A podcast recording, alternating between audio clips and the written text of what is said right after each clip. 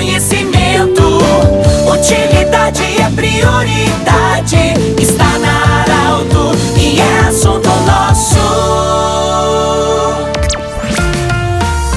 Muito boa tarde, ouvintes Arauto. Nós estamos iniciando o assunto nosso desta terça-feira, sempre para Unimed Vale do Taquari Vale do Rio Pardo, para Cindy Lojas. Cindy Lojas lembra, compre no comércio local, valorize a economia do seu município. Centro Regional de Otorrino Laringologia, com sua sede anexa ao Hospital de Monte e Agrofel no centro de Rio Pardo. Hoje eu estou ao lado do professor Jorge Cunha, que foi um dos palestrantes durante a semana da imigração alemã. E ele conversou conosco sobre esse tema tão importante, 173 anos da imigração alemã. Bem-vindo, professor e historiador Jorge Cunha. O que dizer deste momento? Bem-vindo. Acho que inicialmente um, um, dos motivos né, da valorização das memórias sobre a imigração alemã que deram origem é, na segunda experiência de colônia alemã aqui no Rio Grande do Sul, por ocasião do início do Segundo Império, né?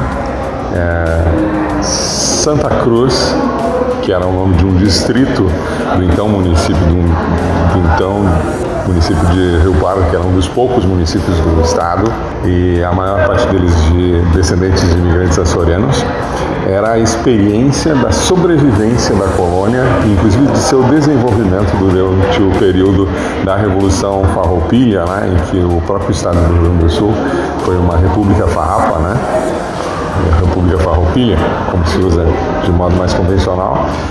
É, assim que terminou o período da Revolução Farroupilha, é, a identificação dos resultados da sobrevivência da colônia de São Leopoldo levaram e estimularam a segunda colônia pública que foi criada em dezembro de 1849, exatamente pelo fato de que é, os imigrantes ainda que fujam, em sua maioria, da pobreza e das condições é, econômicas e sociais que viviam em várias regiões que depois vão compor o que nós hoje conhecemos por Alemanha, eles migram em busca de novas alternativas. Né? Aqui em Santa Cruz, na colônia de Santa Cruz, eles recebem terras, eles introduzem novas práticas agrícolas, novas práticas artesanais, inclusive a fumicultura, que desenvolve até hoje a economia dessa região e se tornam importantes comerciais, né? de grande importância. E eu acho que essas memórias elas devem ser recuperadas exatamente pelo fato de que nós precisamos entender que a história nos estimula a entender a vida que nós temos no presente né? e a fazer projetos futuros que sejam realmente importantes no que diz respeito a respeito ao respeito das memórias passadas, da convivência presente e dos projetos futuros. Quando falamos de religião, quando falamos de educação e quando falamos de vida social, é, o que que você como historiador lembra, o que que traz na tua memória e o significado da imigração para os dias de hoje?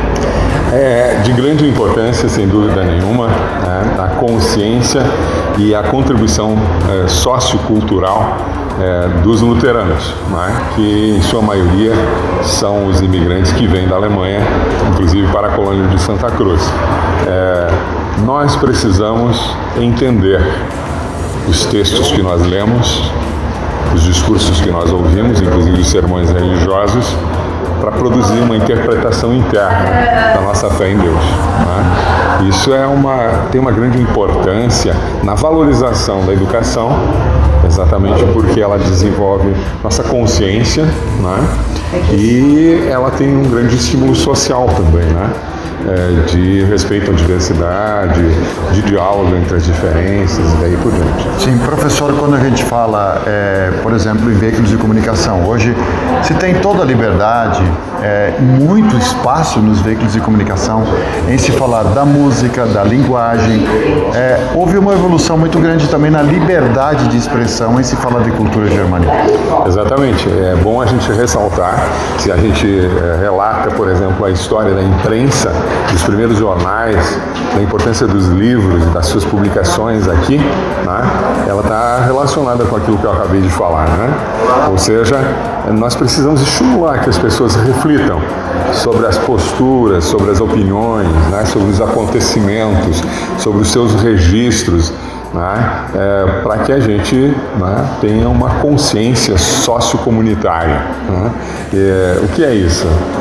Nós vivemos juntos se nós entendemos as diferenças, se nós dialogamos com as diferenças e, em função desse diálogo, produzimos uma igualdade social que acaba é, permitindo o nosso desenvolvimento cultural, social e igualmente econômico. Muito bem, nós conversamos com o professor historiador Jorge Cunha que muito contribui para o desenvolvimento da cultura, da educação, enfim. Nós lembramos que esse programa vai estar em formato podcast em instantes na Arauto 957, também no Instagram da Arauto. Grande abraço, até amanhã. De interesse da comunidade, informação gerando conhecimento.